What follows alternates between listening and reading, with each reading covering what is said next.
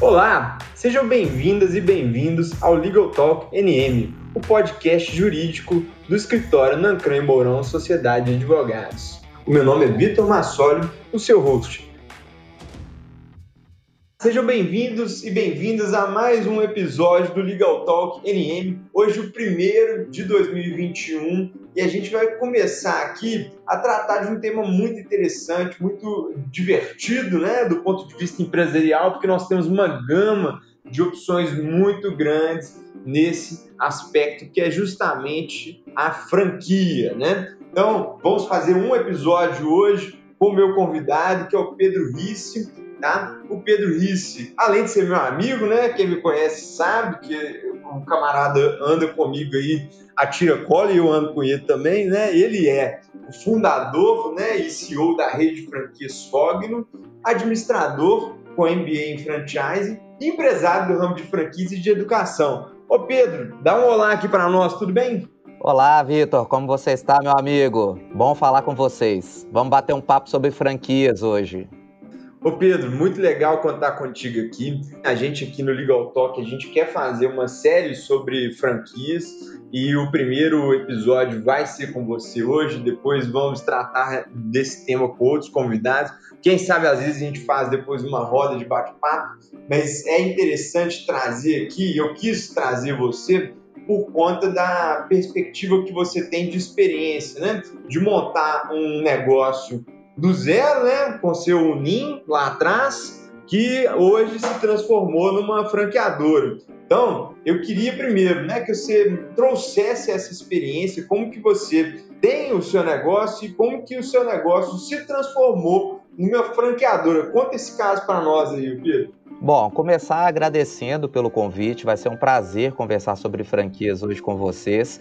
E a história do Cogno começa com uma despretensiosa aula particular que foi se tornando um negócio de porte. Eu imagino que muitos empreendedores vão se identificar com esse formato de crescimento do negócio, né? O brasileiro, ele tem um número imenso de microempreendedores, de empresários que saem da informalidade e vão para a formalidade com talvez pouca preparação ou quase nenhuma e de repente se vê dentro de um negócio. O Cogno, ele nasceu assim em 2010, foi quando eu dava aulas particulares, despretensiosamente, nós fomos crescendo, ganhando fôlego, ganhando porte e chegamos em um determinado momento, Vitor, que nos vimos em uma encruzilhada o negócio já era grande o suficiente para ter uma filial, para começar uma expansão própria, ou a gente poderia seguir por um rumo diferente, utilizar a expansão através de capital de terceiros. Foi exatamente a estratégia que nós tomamos naquele momento quando optamos por expandir a rede via franquias.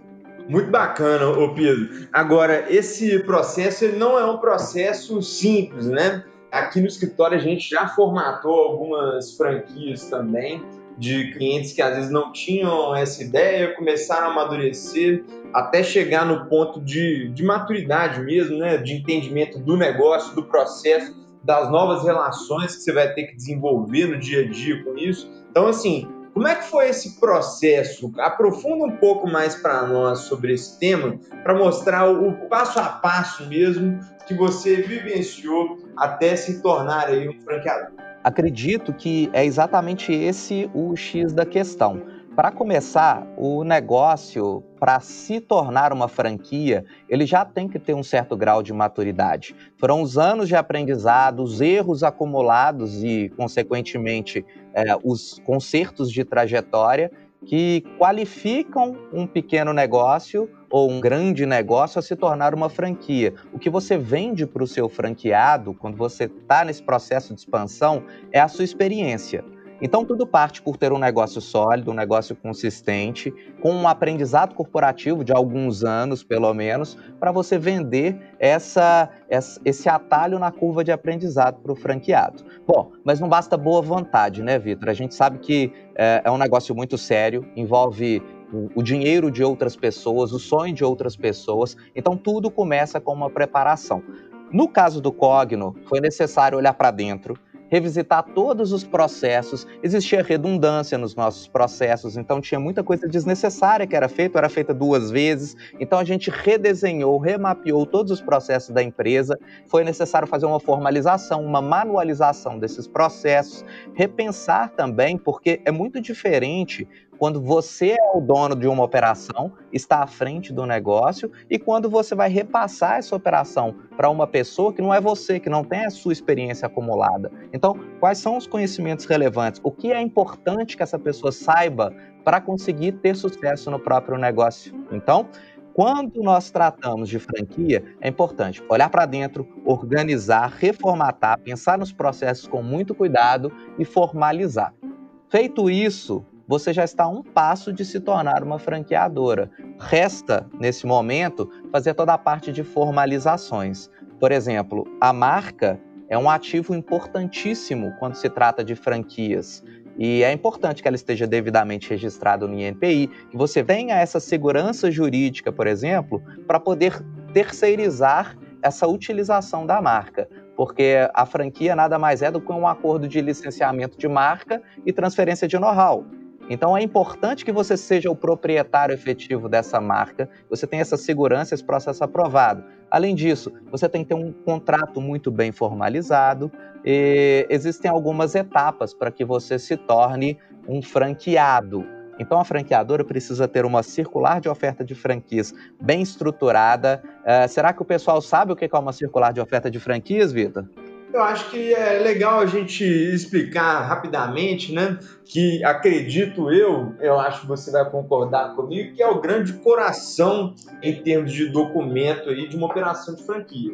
É exatamente o que vai entregar a tranquilidade para o franqueado. Eu costumo brincar com os, os potenciais franqueados que vêm procurar o Cogno, que é a regra do jogo é onde vamos conversar com eles sobre o que é esperado da franqueadora, o que é esperado do franqueado, como vai se dar essa relação, todas as taxas, os royalties, quais são os serviços que serão prestados, qual é a regra de comunicação entre as duas partes, fora a parte contratual mais pesada, mais robusta, com regras de saída, multas, regras de entrada, formatação de pagamento, que tem um aspecto mais jurídico da questão, né? Mas a COF em si, além de um contrato, ela também conta com toda essa parte de como o jogo funciona e de uma maneira muito simples. Existe até uma regra é, ditada pela própria lei das franquias que diz que o interessado na franquia ele não pode pagar nenhum real para a franqueadora antes de 10 dias após o recebimento da COF.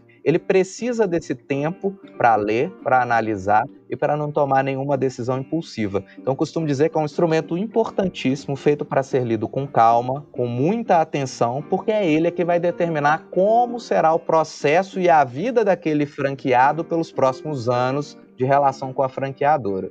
Após essa leitura da COF, o franqueado pode entrar na etapa de pré-contrato ou contrato. Cada franqueadora lida com isso de uma maneira. No Cogno, nós estabelecemos um pré-contrato com o nosso franqueado, que é com relação à pessoa física do franqueado, é o momento em que ele vai procurar ponto, montar o, negócio, vai receber o treinamento e formalizar a empresa. No momento da inauguração, nós formalizamos o contrato de franquia com ele, no nosso caso, com duração de 60 meses, é o que é de praxe no mercado, são cinco anos, e a partir daí a nossa relação é diretamente com o CNPJ, com a empresa desse franqueado. Ô Pedro, como é que é essa seleção do franqueador? Como é que é feita essa análise de perfil do ponto de vista é, gerencial mesmo e administrativo?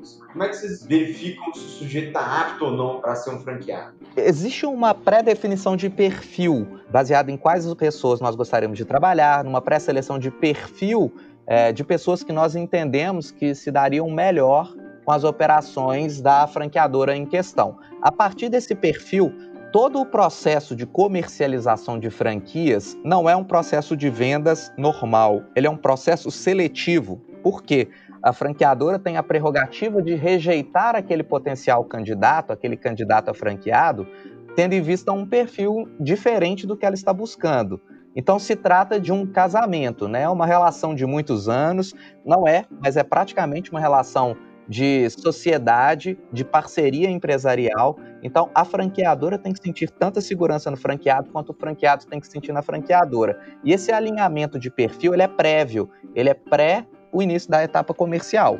Essa parte da seleção do perfil deve ser um, um desafio mesmo, porque às vezes você vai ter uma pessoa que é interessada no negócio, né, que tem dinheiro, tem um recurso financeiro, né, para pagar, enfim, os valores iniciais referentes ao acordo, mas não basta só isso, né? Porque a pessoa às vezes é, acredita que vai ganhar um, um, produto, né, um pacote, mas necessariamente é óbvio que você tem todo o suporte e apoio do franqueador, mas o franqueado tem que trabalhar também, né? Ele é um empresário e é muito importante a gente lembrar, eu acredito que você fale isso também com as pessoas que o risco existe, né? É claro que todo mundo quer que o negócio dê certo e, e, quando o negócio é viável, como por exemplo é o seu, a tendência é que isso ocorra de uma maneira é, fluida, né? Mas por outro lado, o risco empresarial existe. Então é interessante o franqueado ter em mente, né, que existe risco atrelado à situação e por outro lado, o franqueador também quer contar, e achei interessante esse ponto de vista, quero contar com pessoas com as quais eu quero trabalhar, porque a relação vai ser constante e, e direta, né, Pedro? Cara, existem estatísticas do Sebrae falando que o risco de fechamento de um negócio, quando é, no formato franquia, reduz oito vezes em relação ao empreendimento próprio.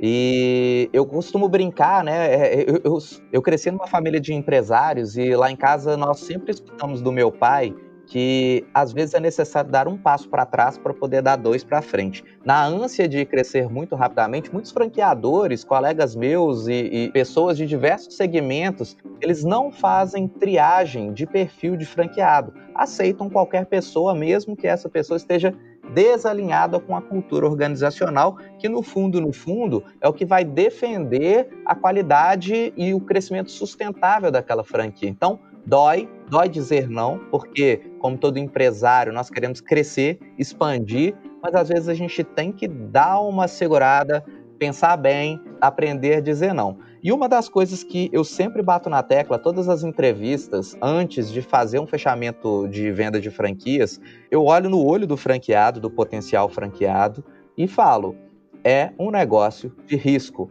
Apesar de ser um risco controlado, um risco calculado, você está entrando para o mercado você vai concorrer com outros participantes do mercado, você depende de um desempenho comercial da sua equipe, você está resguardado com um excelente produto, com um excelente serviço, mas se você não entregar a parte comercial, não entregar uma boa gestão financeira, administrativa, o seu negócio quebra como qualquer outro. Então, isso é importante estar alinhado com o potencial franqueado para que não tenha exatamente um desalinhamento de expectativas que vai ocasionar depois numa rescisão contratual, numa saída do franqueado da rede, o que não é bom para ninguém, nem para a pessoa que entrou e, em tese, desperdiçou o dinheiro dela, e nem para a franqueadora, porque a gente quer ver a rede crescendo, a rede dando certo e a rede crescendo de uma maneira sustentável. Ô Pedro, agora pegando o gancho com uma coisa que você falou anteriormente aqui, que eu até anotei, a gente tem a base né, do contrato de franquia com a cessão da marca, né, a transferência da possibilidade de utilização da marca, e por outro lado o know-how.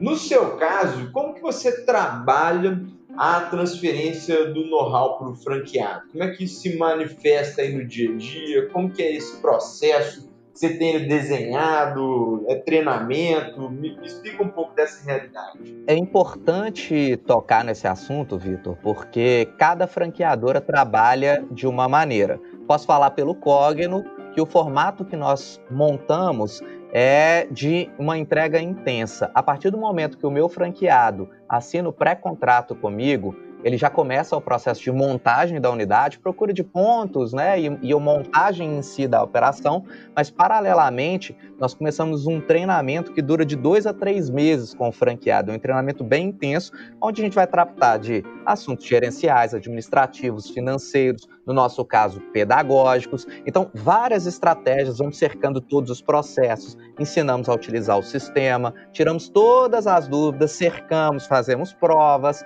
enfim, realizamos todo um treinamento intenso antes da inauguração do negócio.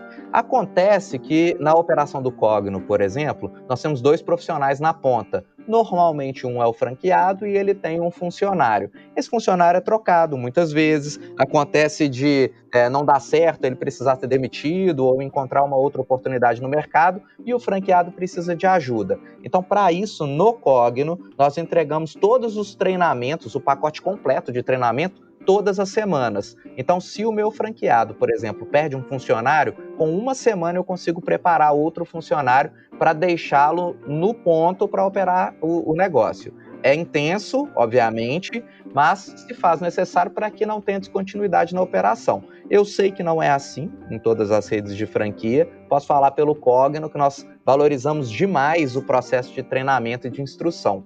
Inclusive, temos uma particularidade na nossa operação. Como nós trabalhamos com o ensino, eu preciso também fazer um trabalho muito intenso de passagem de metodologias de ensino. E nesse momento, eu preciso trazer todos os professores da rede, todos os monitores que operam ali diretamente com os nossos alunos, eu preciso trazer eles, passar a metodologia com calma, falar de todas as nuances, trabalhar as dificuldades dos alunos, tudo que pode vir a ser apresentado, fazer uma validação técnica. Então, existe uma, uma parte do trabalho na franqueadora Cogno que ela não é terceirizada para o franqueado. A parte de validação técnica, é uma parte de treinamento metodológico, na qual nós levamos ao franqueado essa segurança técnica que foi desenvolvida por tantos anos, faz parte da nossa transferência de know-how. Ô Pedro, essa experiência que você vivencia, né, que é muito interessante passar para nós, ela tem uma curva de aprendizagem diária, né? Eu acredito que para as duas partes a gente sempre pode aprimorar as relações. Como que você vivencia isso na sua relação hoje com o franqueado? Você deu o exemplo aí do treinamento, mas tem alguma outra experiência que você quer compartilhar com o nosso ouvinte? Enfim, de obrigações que as partes tenham, como você deixa clara a relação, né? Trata um pouquinho desse tema aí para nós. O interessante na sua pergunta, Vitor, é que o franqueador normalmente tem que aprender um novo negócio do zero. Existe um know-how muito grande em relação à operação da franquia, à operação em si, mas ser franqueador é um negócio novo, é um negócio diferente. Então eu recomendo inclusive que o empresário que tem interesse de se tornar uma franqueadora, que ele estude bastante, que ele se prepare, porque novos desafios irão aparecer. Então, a curva de aprendizado da franqueadora é um aspecto relevante e, assim como o negócio do franqueado, ela acontece com as expectativas sendo alinhadas, com os erros que vão sendo cometidos e em seguida corrigidos. Hoje, o Cogno é uma franqueadora com um pouco mais de dois anos. Então, eu posso te dizer que, apesar de termos 12 franqueados, ainda somos considerados uma franquia de pequeno porte e ainda estamos num processo de aprendizado contínuo. Quando começamos, os nossos treinamentos eram dados de uma maneira distinta do que é hoje. O nosso material era totalmente formatado de uma visão mais técnica, hoje ele é mais simples, mais objetivo. Antes entregávamos um manual inteiro de quase 200 páginas para o franqueado. Hoje nós quebramos esse material, revisitamos ele, separamos apenas o que é mais essencial e o restante é dado com treinamentos ao vivo. Então a gente vai aprendendo. E uma das coisas fundamentais no processo é o relacionamento. Hoje, nós tomamos muito cuidado para alinhar muito bem as expectativas do franqueado ao entrar, porque é importante que ele entenda o papel da franqueadora e do franqueado nessa relação, Vitor. O franqueado, existe uma, uma noção comum no mercado, às vezes um pouco ingênua, de que quando você compra uma franquia, você não precisa trabalhar que o negócio está resolvido simplesmente por ser uma franquia. E na verdade, a franquia é um negócio como qualquer outro. Você precisa se dedicar, você precisa se entregar, utilizar o máximo de tempo e energia possível para que o seu negócio dê certo, obviamente com o suporte da franqueadora, o que vai tornar tudo mais simples, mais rápido e vai economizar muito tempo para que você alcance o sucesso. Mas com certeza, o alinhamento de expectativas hoje, se eu fosse elencar a questão de aprendizado mais importante que nós tivemos nesses dois anos, foi isso. É preciso trabalho para que o negócio dê certo. Não basta comprar e montar.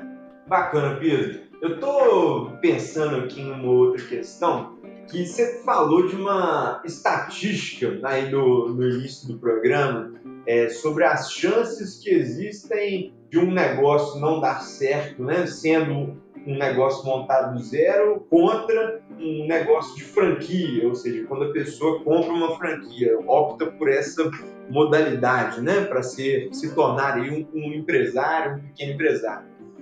Por que, então, que essa pessoa é, se entende, né? No primeiro, se você concorda que é mais viável economicamente, né? A pessoa adotar uma franquia ou montar um negócio próprio, enfim, com uma marca própria do zero, e por que, né, que você defende uma opção ou outra sem ser vendedor, né? Me fale uma opinião sincera, embasada aí na sua perspectiva de empresário. Bom, Vitor, para começar, não posso ser hipócrita aqui de dizer que montar uma franquia é mais barato do que montar um negócio próprio. Normalmente, gasta-se um pouco mais montando a franquia. Mas o que eu sempre digo para o pessoal é que tempo em negócio é dinheiro. Então, quanto tempo você economiza comprando um know-how, comprando um conhecimento, avançando 5, 10 anos numa curva de aprendizado de uma franqueadora que já vivenciou inúmeros problemas, que já testou produtos, que já testou precificações e acertando ou errando nessas precificações, que já se posicionou para o público errado e agora já aprendeu a maneira certa de se posicionar, seja no meio digital, seja no meio presencial. Quanto custa isso para o empresário? Um ano, dois anos, três anos de faturamento para que ele chegue no mesmo patamar ele estaria já no primeiro ano com essa franqueadora. Então, para o empresário, investir em uma franquia é, significa um atalho nessa curva de experiência, um retorno mais rápido do seu negócio e, a menos que ele seja uma pessoa muito experiente, são erros que essa pessoa vai evitar de cometer no empreendimento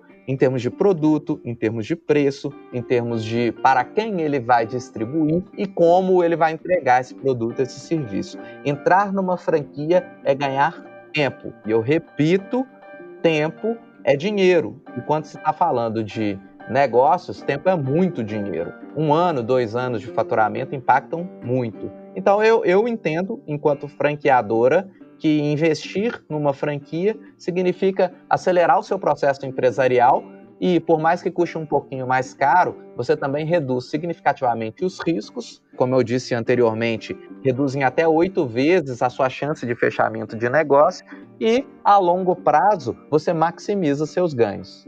Ô Pedro, para fechar aqui uma pergunta que a gente está falando, né, sobre empresa, sobre negócio, mas é, é interessante a gente tratar um pouco sobre dinheiro, né? Enfim, ou um potencial franqueado, e o que, que ele tem que ter em mente? Quais são os investimentos que ele vai fazer para se tornar um franqueado? Bom, legal essa pergunta. Eu acho que toda vez que a gente vai montar um negócio, essa é a parte que preocupa mais inicialmente, né? Então, para que um empresário se torne uma franquia, normalmente ele paga a taxa de franquia, que vai remunerar durante um período específico, no caso do Cogno, são cinco anos, essa transferência de know-how e também a, a cessão do uso da marca. Além da taxa de franquia, temos também o investimento na montagem do negócio. As franqueadoras elas entregam para os franqueados uma previsão de gastos, né? Normalmente elas auxiliam muito nessa montagem e já entregam uma estimativa bem assertiva sobre quanto o franqueado vai gastar nessa montagem. Então, até agora temos a taxa de franquia, que é uma remuneração da franqueadora por tempo determinado, e nós temos o valor gasto na montagem. Além disso, é de praxe que as franqueadoras trabalhem com uma taxa de marketing inaugural que é utilizada para construir um enxoval do franqueado, né? Aqueles folders, os panfletinhos, às vezes um banner, alguma coisa diferenciada na divulgação da marca, bem como também remunera o marketing digital, ações que essa pessoa vai fazer para a inauguração. E por último, sempre recomendável que a franqueadora ajude o franqueado a estipular um capital de giro, né, Vitor? A gente sabe que um dos maiores motivos das empresas fecharem é um cálculo equivocado do capital de giro. Aliás, tem muito empresário, muita gente querendo empreender que sequer sabe o que é isso. E aí, quando entra no mercado, falta dinheiro para sustentar a empresa. Às vezes tem um bom negócio, uma boa oportunidade ali acontecendo, mas como não tem um capital de giro dimensionado adequadamente, acaba fechando as portas de maneira prematura. Durante a operação, é importante que o franqueado saiba que ele deve duas coisas para a franqueadora. Em troca desse suporte constante e da constante troca entre franqueadora e franqueado, desenvolvimento de novos produtos, enfim, tudo que uma franqueadora tem para oferecer para o franqueado, o franqueado paga os royalties, que usualmente são um percentual do faturamento da operação ou um valor fixo, bem como a taxa de publicidade e propaganda, que é um fundo comum que os franqueados fazem para conseguir divulgar a marca no maior âmbito possível para fazer divulgações em mídias digitais, em mídias impressas, qualquer coisa que possa promover a marca. Então, só recapitulando, nós temos a taxa de franquia, nós temos o valor investido na montagem, o marketing inaugural e o capital de giro. E durante a operação, nós temos os royalties e também a taxa de publicidade. Esses são os valores que são normalmente praticados, tá, Vitor? É claro que cada franqueadora pode ter a sua particularidade,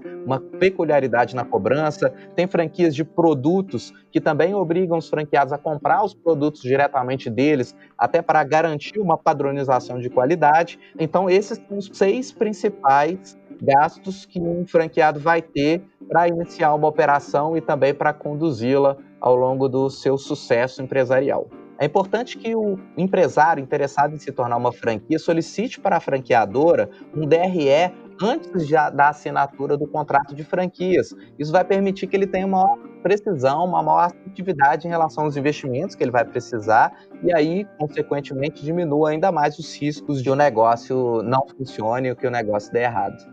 Isso é fato, né? Analisar contabilmente aí, né? Pelo menos as principais informações financeiras da franqueadora, verificar se ela não tem processos judiciais, né? De franqueados que estão cobrando alguma obrigação relativa né, ao cumprimento do contrato de franquia. Isso tudo é muito importante também para avaliar, né? não só a parte contábil financeira, como também a, a, parte de estruturação jurídica do franqueador. Né? Então, é outro ponto de atenção que a gente destaca para o franqueado ficar de olho. Aproveitando o gancho, é importante que se consulte um advogado na assinatura do contrato de franquias por se tratar de um termo de longo compromisso, que vai durar muitos anos, que vai envolver uma grande quantia de dinheiro e, principalmente, Vitor, eu acho importante que seja um advogado com experiência em franquias, porque é um assunto com legislação e regras específicas. Bacana, Pedro. Isso aí é de fato essencial, né? Óbvio que a pessoa já para assinar qualquer documento, né, ela é importante que leve isso a um, um, profissional da área, né? E no caso seria um profissional do direito e mais ainda, né, se tratando de um tema empresarial específico, como você bem colocou, é importante sim que seja procurado o profissional competente na área, beleza? Óbvio, vou, vou fazer nosso jabá, né? Que aqui no Nancre Mourão, naturalmente, nós já formatamos franquias e temos total experiência e condição aí. Podcast não é para fazer propaganda, mas você levantou uma bola aqui que eu tive que cortar, tá? é isso aí. Bacana, Pedro. Obrigado por ter vindo aqui no Legal Talk, viu? Trazer sua experiência. Eu acho que foi bastante enriquecedor para todos nós. Espero que nossos ouvintes tenham gostado. A gente tem né, é, um tempo reduzido, a gente consegue trabalhar, falar sobre franquia aqui durante muito tempo, mas infelizmente né, o nosso episódio está chegando ao fim. Um grande abraço, obrigado por ter vindo de novo. E é isso aí. Você que está ouvindo, fica ligado. Se você gostou do tema franquias, daqui a pouco vai ter mais episódios tratando do tema e também outras questões né, do mundo empresarial, corporativo. 2021 chega quente. Um abraço, meus caros. Pedro, dá um tchau aí para nós, para a turma. Bom, agradecer inicialmente o convite, meu grande amigo Vitor. Foi um prazer conversar com vocês hoje. Com certeza absoluta, se a gente for explorar tudo que há para ser explorado em franquias, nós vamos ficar aqui mais ou menos umas três semanas, mas o assunto é muito interessante. Para o empresário é uma grande oportunidade e eu estou aberto aí para nossos convites. Se quiser bater mais papos, pode contar comigo. Obrigado. É isso aí, gente. Até mais. Um grande abraço. Valeu, Pedro. Obrigado. Falou. Gente, se você chegou até aqui, muito obrigado por ouvir o Legal Talk NM. Até a próxima. Fique de olho que tem mais episódio vindo por aí. Um grande abraço.